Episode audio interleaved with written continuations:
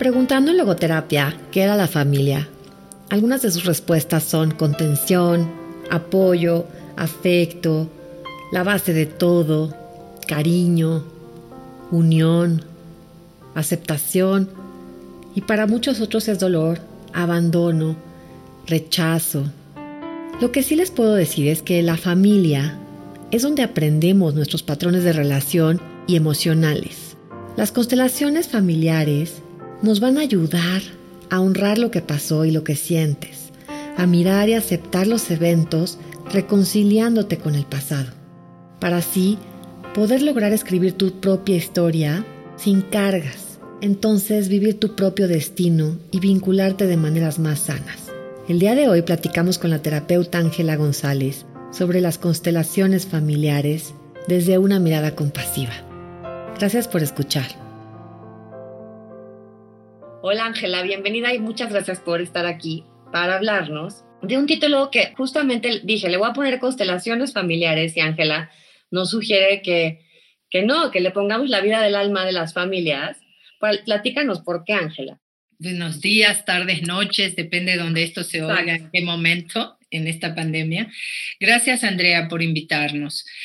La vida de las familias, porque tú sabes que el nombre de constelaciones familiares, que ahora podemos hablar de, cómo viene y qué implica esta corriente terapéutica, se piensa muchas veces que se habla de algo como del pensamiento mágico, es decir, Así como tú dices, yo soy Aries, yo soy Capricornio, pero tengo la conjunción de Júpiter atravesada. Entonces, como constelaciones, hace referencia a las constelaciones estelares, pues muchas veces se confunde y se piensa que a lo mejor es un abordaje mágico festivo, vamos a decir. No, me decías como para como leer las cartas, ¿no? Exactamente, como el tarot o como que no estamos eh, despreciando el uso terapéutico que estos conocimientos puedan tener, pero simplemente es otro campo. Estamos en el campo terapéutico y también en un campo filosófico, es decir, desde qué punto de vista. Eh, si quieres, empezamos un poquito con la historia, Andrea. Ay, sí, me encantaría saber un poco la historia de las constelaciones, de dónde nace. Mira, las constelaciones familiares como tal es un conocimiento que trae Bert Hellinger, que es este eh, terapeuta alemán que acaba de, pasar al otro mundo hace un año, apenas el 19 de septiembre del año pasado, y que él nace en los 20 del 1900 y que eh, él es un, eh, él está en la Segunda Guerra, con, eh, es, de hecho está en un campo de concentración que lo retiran, eh, muy jovencito de 18, 19 años, y después toma la vida religiosa. Él se hace misionero y está en África con, con, la, con comunidades zulúes. Y allí ve que el abordaje que estas personas tienen, esta cultura originaria tiene respecto de los vínculos familiares, de qué es la familia de... A nadie se le ocurre en una comunidad indígena faltarle el respeto al padre y decir, tú no sabes nada, yo sé más que tú. Y él empieza entonces a darse cuenta que las familias son todo un sistema. Y entonces él estudia y, recoge muchos conocimientos, eh, Gestalt, PNL, Después, él sigue estudiando y formándose, hace psicoanálisis, o sea, él es un gran estudioso pero a la vez tiene todo este campo espiritual que le da su práctica espiritual. Él renuncia al, vamos a decir, al ejercicio eclesiástico, pero no a su espiritualidad profunda. Y esa espiritualidad profunda se expresa en, en, la teoría y en los principios de las constelaciones familiares. Entonces, las constelaciones familiares beben, es una corriente terapéutica que bebe de otras corrientes no es algo que sale así de la nada, es como todo conocimiento real, toma de las corrientes previas. Sin embargo, se hace como una especie de revolución en el campo terapéutico con la aparición de las constelaciones familiares, que también tiene detractores, gente que no está de acuerdo. Pero esto aparece en la década de los 80. O sea que es un conocimiento que él se fue de este mundo. Claro, él se va de este mundo y ahora están apenas floreciendo las implicaciones del conocimiento que este hombre trajo. Es un gran sabio y un gran benefactor de la humanidad en el terreno de lo terapéutico. A ver, y totalmente, Ángela, yo te puedo decir en carne propia todo lo que yo he trabajado contigo constelando. Eh, yo misma he, hecho terapias de todo estilo y es, es muy distinta esta mm. terapia de otras. Eh, y se avanzan como años luz, podría yo decir. Da, da uno pasos cuánticos Exacto. Eh, en relación a, problemas, ¿no? Que a lo mejor tardarían más tiempo.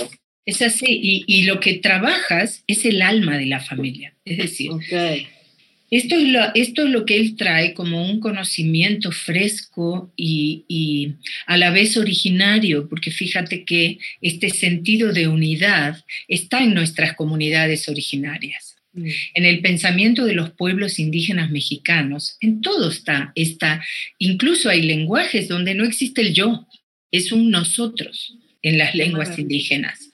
Entonces, es a la vez algo muy nuevo y a la vez algo que bebe de la tradición originaria, de toda tradición originaria me explico? Esto está, este conocimiento está en las grandes tradiciones de la humanidad espirituales, pero también en los pueblos originarios como un conocimiento vital. Entonces, lo que él trae es muy revolucionario, porque entonces en una terapia sistémica, tú miras a la persona y la miras y al mirarla ves un engranaje de vidas y de destinos que no tiene límites. Si nosotros miramos hacia nuestras familias, podemos perder la vergüenza, la culpa, las, todo el peso que hay sobre nuestra familia que hemos puesto por el dolor que hay y que fluye en los vínculos y en las relaciones. Y entonces podemos ver todo episodio de nuestra vida, por difícil, complicado, doloroso que haya sido, no como un sitio de vergüenza o de culpa que hay que ocultar, que queremos que no haya pasado, sino recoger la fuerza de haber atravesado una experiencia difícil mm. y darle un lugar de dignidad en nuestra vida. Todo lo que nos pasa es parte de nuestra dignidad. Hayamos actuado conforme a lo que nosotros tenemos como el, el listón más alto o hayamos actuado de una manera con la que mirándolo después digamos, así no debió haber sido. Pero darle el sí a lo que pasó y entender que siempre estamos actuando lo mejor que podemos, siempre. Nada más que a veces lo mejor Qué que compasiva mirada, ¿no, Ángela? Súper compasiva, en efecto, pero de una compasión que no es lastimosa. Y de una compasión donde cada persona tiene su fuerza para resolver su circunstancia, que a veces en los pensamientos culturales porque no son religiosos, en realidad son de la religión cultural, es decir, de, esos aprendizajes que en realidad no es la tradición viva, sino que es eh, la cultura metida en la tradición, ¿no? Entonces, que dice, ay, pobrecito, ay, le pasaron todas estas cosas. Por supuesto que nosotros nos dolemos eh, empáticamente, nos dolemos de la experiencia dolorosa de otro, porque es nuestro reflejo. Es nuestro espejo, no hay nada que le pase a un ser humano que no nos pueda pasar a cualquier otro ser humano, ¿sí me explico? Pero no es una mirada lastimosa de la persona que queda para siempre como víctima, aunque hayamos sido víctima de circunstancias muy, muy difíciles. sino que es una mirada que ve la dignidad y la fuerza de ese destino y a la persona con la fuerza y los recursos para atravesar las circunstancias.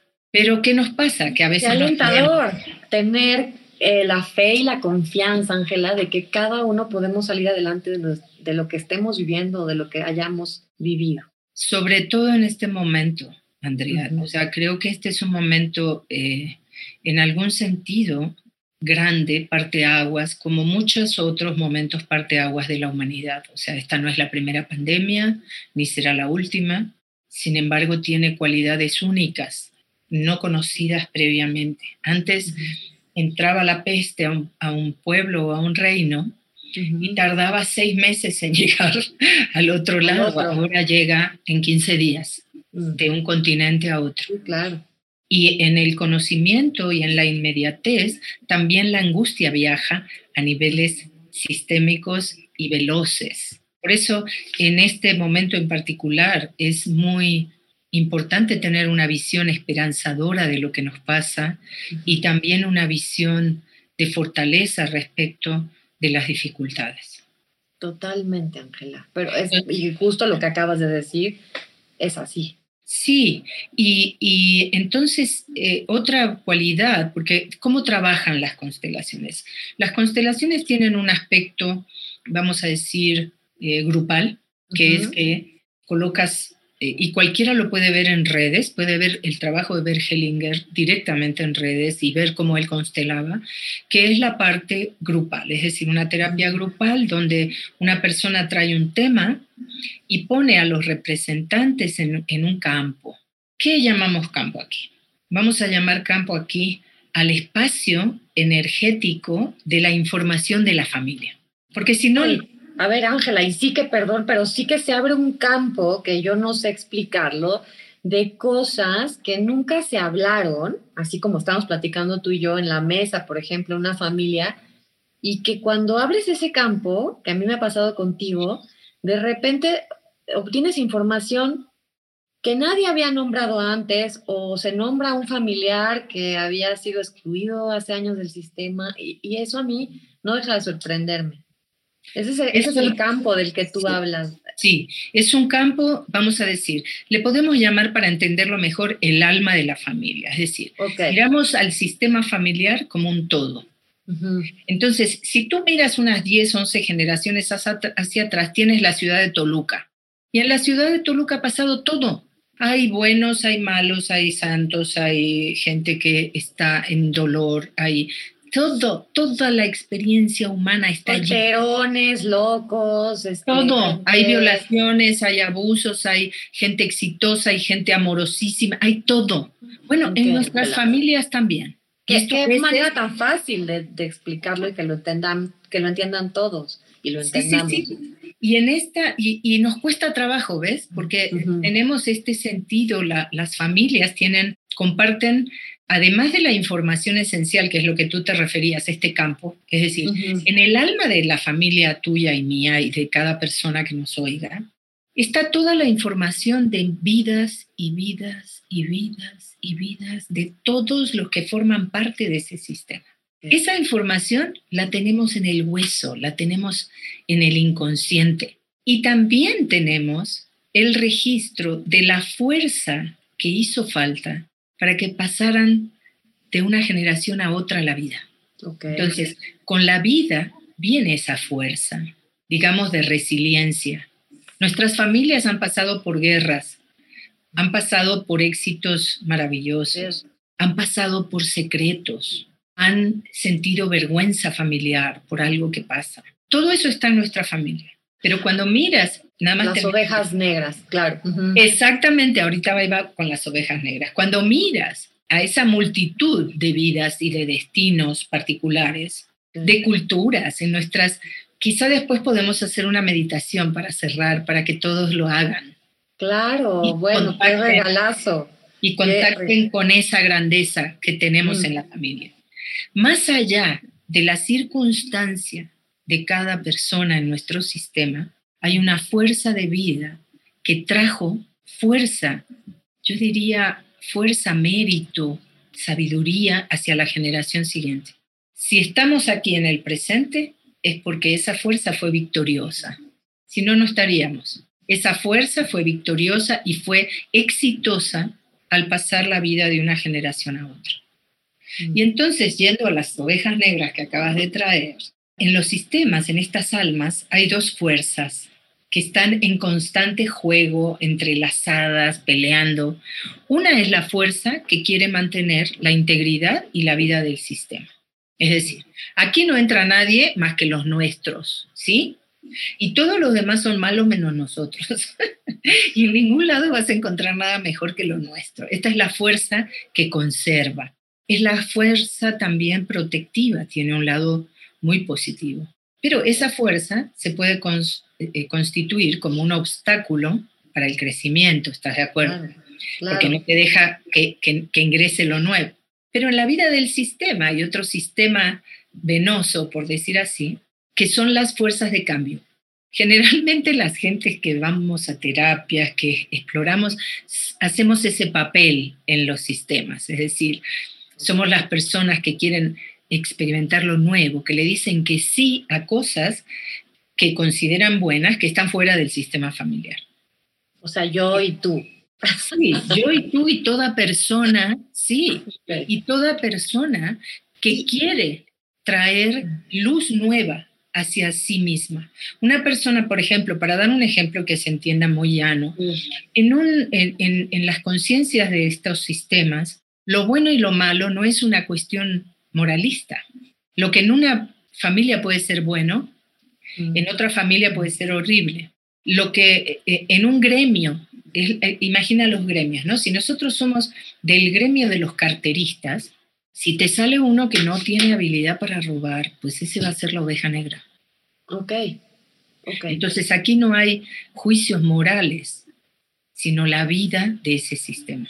En una familia donde lo que se aprecia y se valora es que seas muy espiritual, te sale un MacPato y tú dices, pues no, pues este, ¿de dónde salió? ¿Sí me explico? O en una familia donde todos tienen intereses, vamos a decir, en el éxito, en la vida externa y todo eso, te sale un contemplativo, ese va a ser la oveja negra. Entonces, no hay buenos y malos en ese sentido. Hay quienes siguen la corriente de conservación y quienes buscan la entrada de lo nuevo. Y una, una, duda, en esa entrada de lo nuevo, muchas veces, por ejemplo, de esta oveja negra, vamos a llamarle, a veces esta oveja negra se siente excluida, ¿no? Del sistema, o sea, porque trae lo nuevo, como tú dices, y el sistema dice, no, pero para nada, aquí, como tú dices, todos somos poetas, y, y, si tú no eres poeta, entonces te hacemos a un lado. ¿Eso se puede trabajar en la, en la, en la, en la constelación? Sí, claro, porque lo que estás tú tocando es el corazón de las constelaciones familiares. Es decir, ¿qué descubre Bergelinger? que en el alma de los sistemas hay unos principios que no son evidentes, que si se violentan traen drama a la familia, causan enfermedades, causan repetición de destinos, causan identificaciones, donde entonces la persona ya no está viviendo su vida, está viviendo la vida de la abuela o del abuelo. Y estos principios, vamos a verlos, son el de pertenencia, que es el que acabas de tocar. Nadie hay una fuerza oculta en los sistemas que no permite que nadie sea excluido ni tratado injustamente. Y de ser así, causa un... Causa un desequilibrio, hay un desbalance. Desequilibrio en el alma del sistema. Exacto. Si nosotros echamos al abuelo, no se habla del abuelo eh, fulanito Juan, no se habla porque él fue malo con la abuela, le pegaba. Entonces la abuela agarró a sus hijos y se escapó para, para proteger la vida. Entonces ese abuelo se convierte en una especie de innombrable y no se reconoce como que por él pasó la vida de este sistema. ¿Y esa qué pasará entonces en las generaciones futuras? Que alguien va a entrar en resonancia con esa persona. Totalmente. Yo tengo un ejemplo clarísimo de que yo no mencionaba mucho a mi papá, que falle, o sea, mi papá muere cuando yo tengo 11 años, y no por nada, o sea, como que no me dolía hablar de él, y nace mi hijo, nace mi hijo 30 años después, y él casi, casi cuando empieza a poder hablar, lo primero que me pregunta es, ¿y tu papá? ¿Y cuándo se murió? Y enséñame una foto. Y hasta que no le dije cómo murió, le enseñé una foto, la puse en un lugar en la casa en el que él la pudiera ver, eh, lo llevé a la tumba, Ángela, eh, hicimos una oración, pusimos flores, ya no me volvió a preguntar por él, o sea, ya como que se quedó en paz. Y está completo. un poco lo que estás diciendo. Claro, porque no estamos completos si echamos a los que nos resultan incómodos, a los que nos avergüenzan o a los que fueron culpables. Ok. Y tan fácil como nombrarlos muchas veces, o sea, bueno. A veces es simplemente eso, a veces es devolverle la dignidad que se le quitó. Mm. Porque una cosa, hay distintas formas de excluir. Mm. Una forma es la que tú dices, duele tanto que no se nombra. ¿Sí me explico? Entonces, duele tanto que no se nombra, pero eso está totalmente presente en tu alma, era tu padre.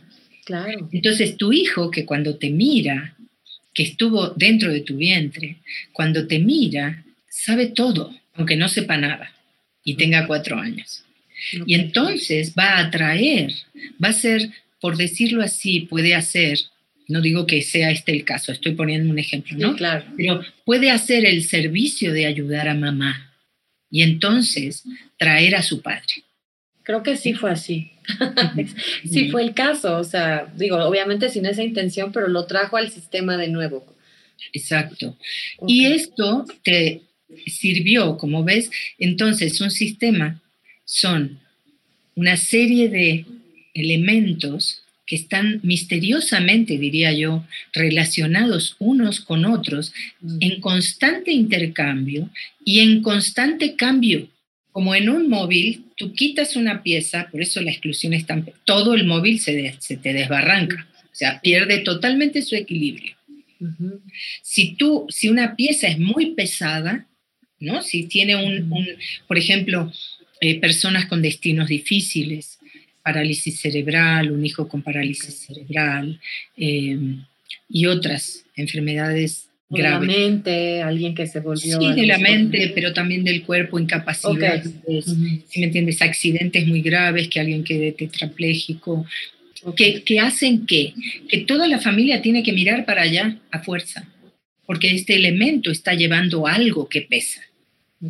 Entonces, es una visión, este, Andrea, muy compasiva y de esta compasión grande, de esta metacompasión que llama Bergelinger, que es este tipo de compasión que no es un sentimiento en realidad, sino es un contacto con el bien mayor, por llamarle de alguna manera. Es decir, es poder mirar, y esto a veces es muy difícil, porque tú imagínate, en una familia donde alguien mató a alguien. No, bueno. ¿No? Chocan los sistemas eh, una persona de este sistema mata a una persona de este otro sistema. ¿Cómo hacemos para entender y abrir nuestro corazón, para entender que ese asesino que mató a alguien nuestro es parte de nuestra familia ahora? Y que esta víctima de nuestra familia pasa a ser parte también de la familia del asesino. Eso sí me está costando un poco más de, de trabajo entenderlo. Sí, pero cuando tú tomas la vida de alguien, quedas totalmente ligado a esa persona. ¿Cómo, cómo deshaces eso? Tu destino queda totalmente atravesado con esa persona. Por lo tanto, esa persona tiene un lugar en el sistema de la víctima. Para siempre, quedaron unidos. Por esto esto es, son de las paradojas de la vida, ¿ves? O sea, alguien mata a alguien porque, pasionalmente, por ejemplo, porque le causa dolor y no quiere saber más nada de esa persona. Y ahora tiene el destino de quedar para siempre unido a esa persona. Ahí está la, la consecuenciota, ¿no? O sea, de un acto tan, tan, tan grande. Un acto extremo. Tan terrible, tan extremo. Exactamente. Sin embargo, eso no quiere decir que vamos a perdonar, no son estas ideas, yo diría que es que religiosas, porque no es en realidad así. Tengo que perdonar al asesino. Es, es una cosa que a lo mejor nunca en tu alma vas a poder perdonar, pero vas a poderle decir que sí y vas a poder ver que esa víctima tiene dignidad, que no es una pobrecita persona y que su vida quedó ligada a la vida de esta otra persona por un misterio, por un hecho. Y esto en las guerras y todo eso tiene mucho peso en nuestras familias, familias que han atravesado guerras, revoluciones, como en el caso de México.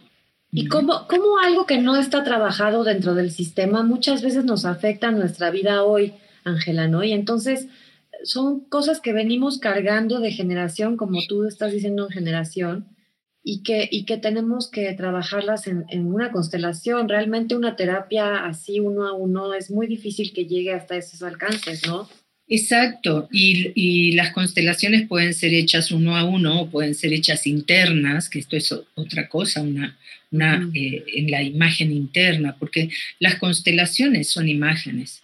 La constelación saca a la superficie de la conciencia imágenes que están actuando desde el inconsciente. Por eso tú dices mucho mirar, ¿no? Vamos a mirar, vamos a mirar eh, eh, qué pasó. Vamos a mirar, resolver. la mirada, ¿ves? No vamos a mirar, ¿con qué ojos miramos? Mm. Podemos mirar con los ojos de eh, eh, los principios de nuestra familia y decir, este es un asesino, quítate de aquí porque nos has causado mucho dolor. Podemos mirar desde un lugar mucho más amplio donde dices, esta es la vida ocurriendo. Esto pasa y esto nos pasó. Pero esto que nos pasó, lo mismo con casos de violaciones, abusos, incestos, esto que nos pasó no nos arrebata la dignidad. Ángela, a mí esta parte que, que tú me decías mucho de eh, honrar a tu padre, honrar a tu madre, como para entrar otra vez en el orden del sistema, yo ayer hice una encuesta, ¿no? A, las personas que, que, me siguen en logoterapia les decía, bueno, para ti, ¿qué es la familia? Y muchas me respondieron, es mi todo, es mi base, es este, mi, la contención, es mi hogar, eh, etcétera. Y muchas otras me contestaron, es lo más tóxico, es donde más sufro, es donde me siento excluido, es donde o sea, no puedo perdonar a mi mamá o no puedo perdonar a mi papá, o hay de todo, ¿no? Y yo sé que es muy importante, porque yo lo he trabajado contigo varias veces, esta parte de honrar a, papá y honrar a mamá. ¿Cómo se puede llegar al entendimiento de qué es honrar? O sea, ¿cómo nos explicarías tú esa parte para que la gente lo entienda? Porque no es perdonar, si bien entiendo. Sí, no, el perdón es un regalo. El perdón aparece, pero nosotros no lo podemos gestionar así. Pero sí nos podemos reconciliar con lo que pasó. Ok. ¿Sí me explico? Aunque no estemos de acuerdo. ¿Cómo puede alguien estar de acuerdo con algo grave que haya pasado en su vida? Y por supuesto que puede haber relaciones con los padres, con los abuelos, con la familia, que sean el lugar de muchos dolores. De hecho, casi todas nuestras relaciones de pareja, de familia, laborales, tienen un ingrediente doloroso.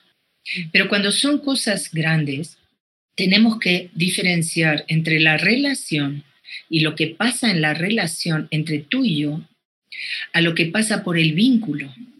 Esa persona puede ser que haya actuado cosas que me hayan herido o dañado, pero sigue siendo la puerta de la vida para mí. Entonces, tú puedes no estar de acuerdo con lo que pasó con tu madre o tu padre, pero puedes recuperar tu vínculo con la vida diciendo, pero este es el único padre que yo tengo. No tengo otro. Y por ahí pasó la vida hasta mí. Y a través de esta persona, como haya sido, vino la fuerza de la vida para mí. Eso es honrar la grandeza del lugar donde aparecemos en la vida. Después está el otro nivel, que es el que tenemos que sanar, que son las relaciones. Si hubo violencia, si hubo agresiones o abusos, por supuesto que nunca vas a estar de acuerdo con eso. Por eso la palabra perdón es una palabra hermosa y claro que puede llegar a aparecer en nuestra vida esa realidad, pero es más un regalo de la vida que algo que nosotros podemos proveer. Pero lo que nosotros sí podemos proveernos es una mirada diferente de lo que pasó. Es decir, qué maravilla, mirar lo que pasó en un contexto más amplio de nuestra sola experiencia. Y entonces muchas cosas graves que pasan en las familias tienen, se descubrimos al mirarlas, que había un ingrediente amoroso que no habíamos visto. Y esto es lo que hace muy polémico algunos de los temas de Bergelinger, ¿sí? Porque se entiende como, ay, entonces ahora este, mi papá me apagaba cigarros en la, en la mm, piel y yo ahora entonces, pero yo a eso te voy a contar un caso registrado en los periódicos de estos asesinatos y crímenes horribles de un nene que esto pasó aquí, de un niño al que la mamá le sacó los ojos. ¿Qué fue lo primero que preguntó el niño cuando despertó en el hospital? ¿Dónde está mi mamá? Es que esta es la envergadura del vínculo que nosotros tenemos. Ahora, por supuesto que eso hay que sanarlo. Por supuesto que esa criatura cuando crezca va a sentir quizás rencor, odio, qué sé yo, un montón, un paquete emocional que tiene que ver con la gran dificultad que ha atravesado. Pero el vínculo sigue intacto. Esto te habla de lo que justamente hacemos y dejamos de hacer eh, para pertenecer a nuestro sistema familiar muchas veces. Y, ¿cómo, podemos ser individuales, o sea, seres humanos individuales sin dejar de pertenecer a nuestro sistema? O sea, ¿cómo no hay manera de dejar de, Sí, no hay manera de dejar de pertenecer, déjame decirte. aunque uno se vaya a tierra a kilómetros. tú te puedes ir a China y te vas a llevar a tu mamá metida en el tuétano, porque no hay otra manera. ¿Sí me explico? Yo me puedo cambiar de cultura, religión, modo de pensar, y mis padres siguen siendo el ADN de mi cuerpo y de mi vida. Y la información de esas familias sigue siendo parte mía. ¿Cuál es la diferencia? Tú puedes, ¿cómo accedemos? Si entiendo bien tu pregunta, es cómo accedemos a nuestro propio destino. Es decir, ¿cómo accedemos a nuestro propio destino, a nuestra propia fuerza? Justamente a través de un proceso de maduración emocional, espiritual y mental, donde podemos darle un lugar digno a todo lo que nos ocurrió y volvernos más grande que lo que nos ocurrió. Así es como sanamos los traumas de infancia y los traumas de vida. Volviéndonos mirar y no dejando de mirar. Exactamente, porque negando, tú sabes que cuanto más niegas algo, más te pareces a eso. Porque la atención de tu ser está fija allí yo no voy a ser como mi papá, yo nunca, yo prometí a los ocho años que yo no iba a ser como mi papá. ¿Cuánto he oído eso? ¿Y cuánto se repite, Ángela? Padre alcohólico, hijo alcohólico, nieto alcohólico. O sea, dices, o por decir un ejemplo como muy tajante, o sea, muy... Eh, y, y, y, sí, es justamente esta energía que le metemos, ¿no? Exacto, porque... no querer repetir, yo no quiero ser como mi madre. A ver, si yo te empujo, estoy totalmente íntima contigo. Por eso la violencia une también, ¿ves? No solamente el amor. La otra cara es la violencia. La violencia une al extremo que vimos antes de un crimen o de tomar la vida de alguien. Quedas totalmente unido a esa persona. Entonces, mientras yo te estoy rechazando, yo no estoy actuando desde mi verdad. Yo no estoy escogiendo nada porque a mí me gusta, porque es mi talento, porque es mi vocación y porque amo eso. ¿Estoy escogiendo algo para oponerme a ti? ¿Lo estoy escogiendo yo? No, no lo estoy escogiendo. ¿No? Es la implicación con esa vida. Mm. Entonces, esa liberación emocional que toca con el amor, que vuelve al amor, que vuelve al orden y puede decir, este es mi padre, y no hay, desde, desde Adán y Eva hasta el final de los tiempos, no hay otro hombre que va a ser mi padre, ni hay otra mujer que va a ser mi madre. La pareja siempre puede, digo, se puede suplir por otra pareja, pero los padres no es posible. No, las amistades, las parejas, es una persona en millones de personas. El padre en toda la historia de la humanidad será siempre tu único padre. Y puedes tener padre y madre del corazón, es decir, padres de crianza, pero eso no quita ni borra la huella de quien te trajo a la vida. Entonces, no es una visión facilista o superficial. ¿Sí me entiendes? Es una visión muy, muy profunda de la relación. Mirar cuesta trabajo, simplemente el hecho de mirar y aceptar lo que dolió, lo que, lo que negamos a, las personas, los hechos, es, difícil, es, es doloroso. Eh, sí. Ángela, ¿cómo sabemos que ocupamos nuestro lugar en el sistema? O sea, ¿cómo sé que yo no estoy ocupando el lugar de alguien más? Que luego pasa mucho, ¿no? Sí, muchas veces es totalmente inconsciente, eh, Andrea, y no, no nos damos cuenta de primera mano. Pero de pronto nos podemos encontrar diciendo cosas como yo, yo siempre he sido la mamá de mi mamá. Yo, mi mamá, como una niña chiquita, mm. yo era la responsable de la casa. Sí. O pensar en la vida de tu padre y llorar de lo dolorosa que fue y, sentir este impulso interno de querer ir y tomar algo para retirarle algo de su dolor. Es imposible. Son tareas infantiles imposibles. Mm. No es posible convertirnos en la mamá de una mamá que fue huérfana temprano, en la mamá de un papá que fue huérfano temprano. No es posible retirar la mirada del padre de la muerte si estuvo en la guerra. Mm. No es posible.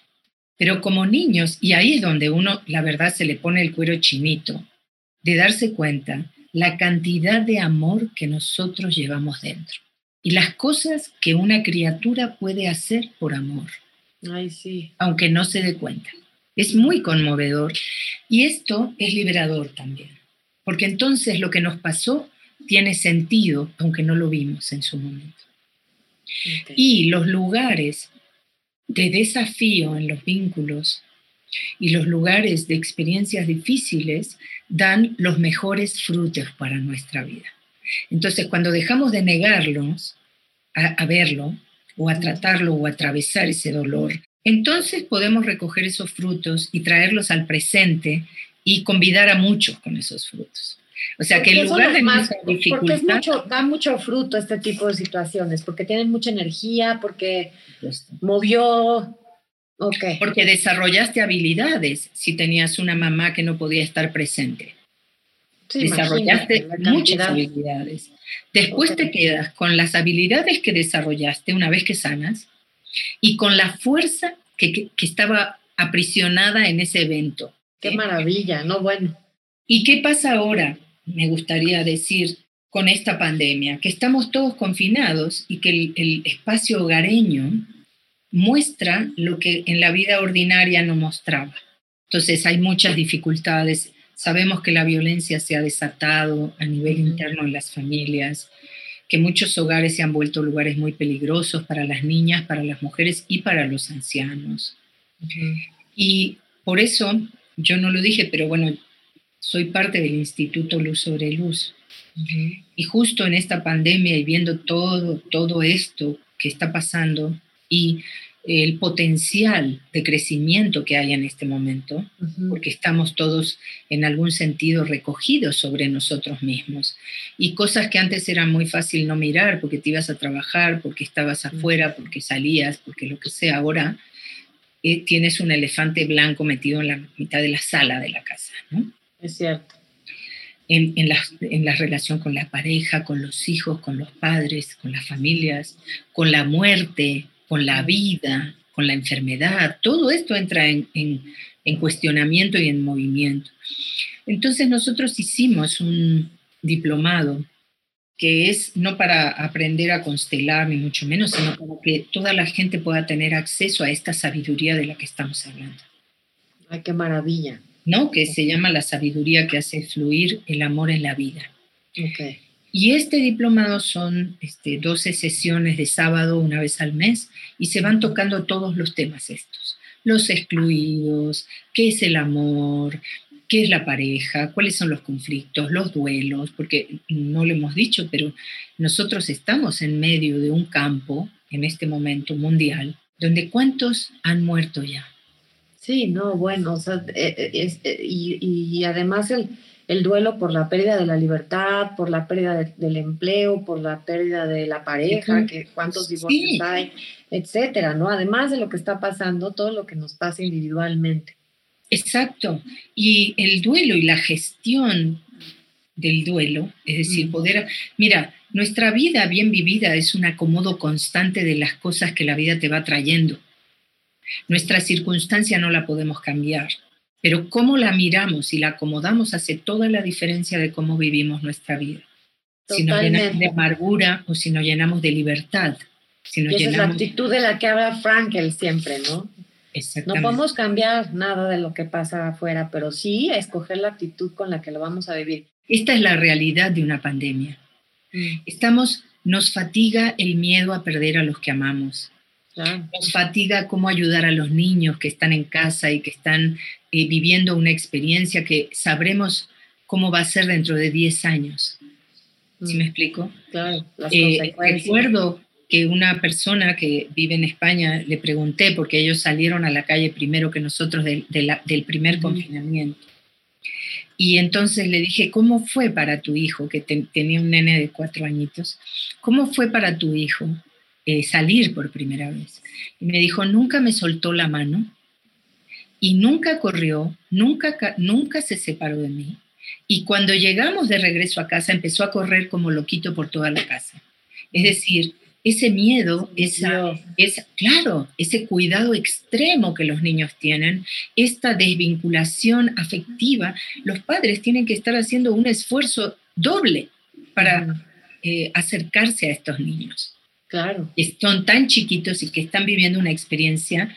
Y también a los adolescentes, ¿no? Que ah, no, bueno, los adolescentes. Que además los pobres ya tienen que estar en casa con los padres, que no es lo que les va tocando, porque no. es una etapa distinta y están en la casa muchas veces. Y... Bueno, el nuevo rebrote en Europa vino justo de los jóvenes universitarios.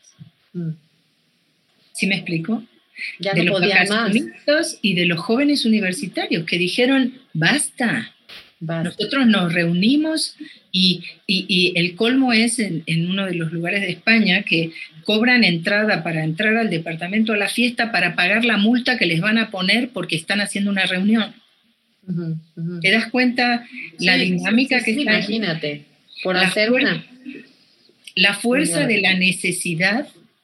Del vínculo del vínculo y del contacto humano. del contacto humano y del, de que no sea solamente con la familia. Exacto. Esta es una etapa de mucho reto. De mucho Ángela, yo me quedé con dos dudas en, en la parte del órdenes del amor. Ah, porque nos dijiste la primera regla que era la pertenencia. Exacto. Yo sé que nos faltaron dos. exacto. Nos falta, dentro de la pertenencia, hay una que en algunos autores la ponen como el otro orden, o el otro mm. principio de vida, en otros lo suman a la pertenencia, que es la jerarquía. En todos los sistemas hay una jerarquía. El que aparece primero en la vida tiene mayor jerarquía.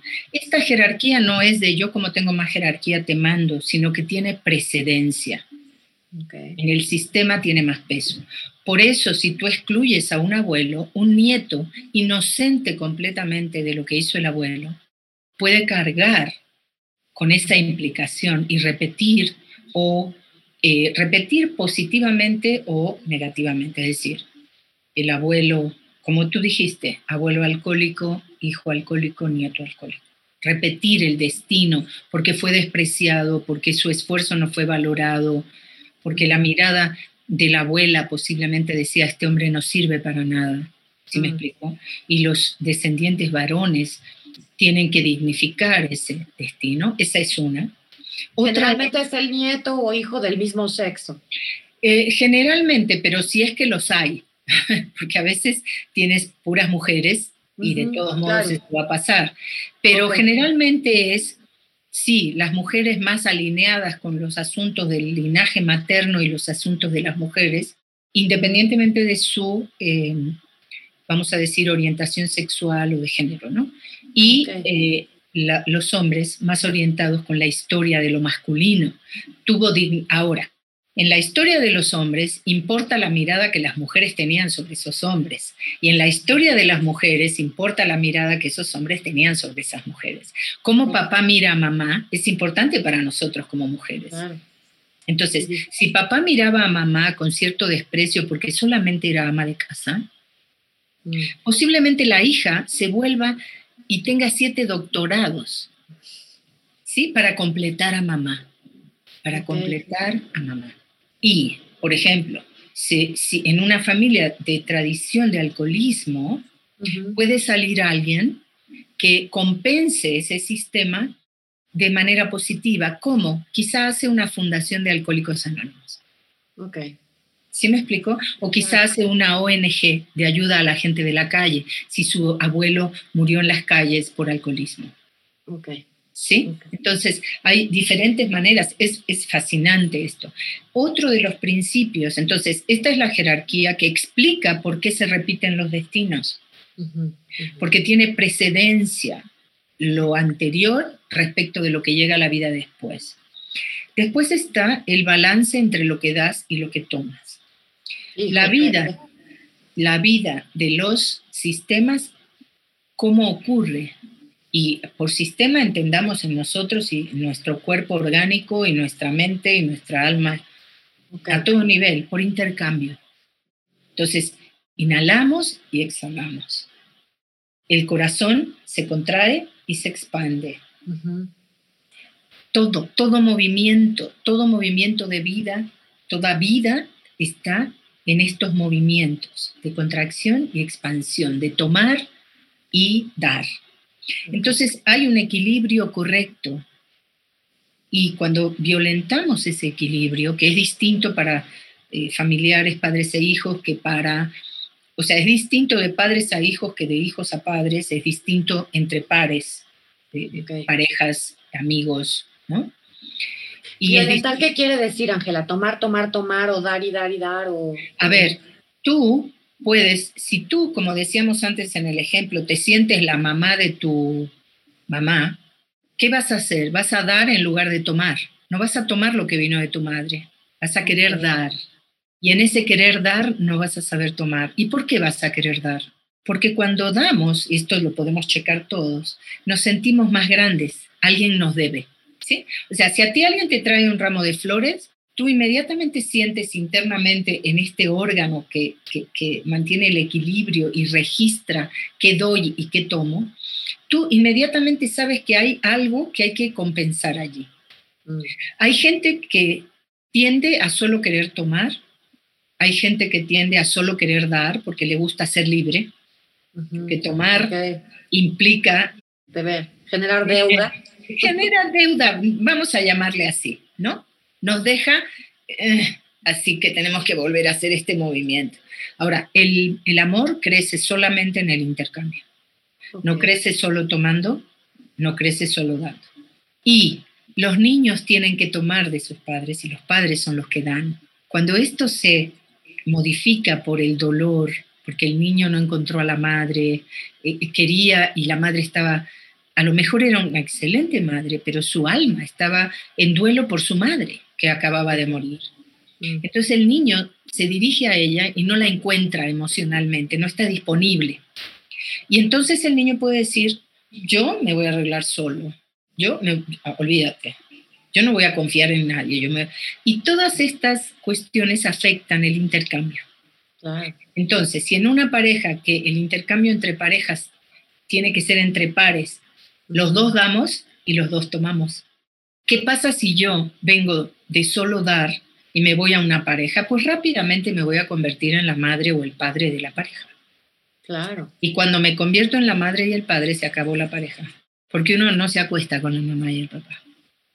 Ay, claro que no, pero a ver, wow, totalmente. Entonces, debe abrir los ojos a todos los que estamos oyendo, ¿no? Exacto. Y entonces, ¿cuántas parejas no hay así de que quiero cuidar como madre, cuidar como padre? Mira, Andrea, todos lo hacemos. Ese ingrediente está presente, pero si esa es la dinámica que domina, todos en algún momento vamos con energía maternal frente al dolor de nuestra pareja o con energía paternal de protección, de ayuda.